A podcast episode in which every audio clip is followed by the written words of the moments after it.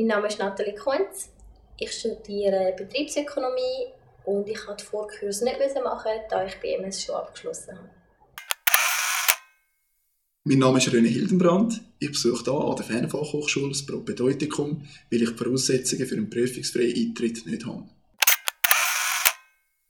Meine Hauptaufgabe ist, Interessenten zu informieren über das Angebot der Fernfachhochschule, ihnen zu sagen, wie die Studien ablaufen, was für Anforderungen das eingestellt werden.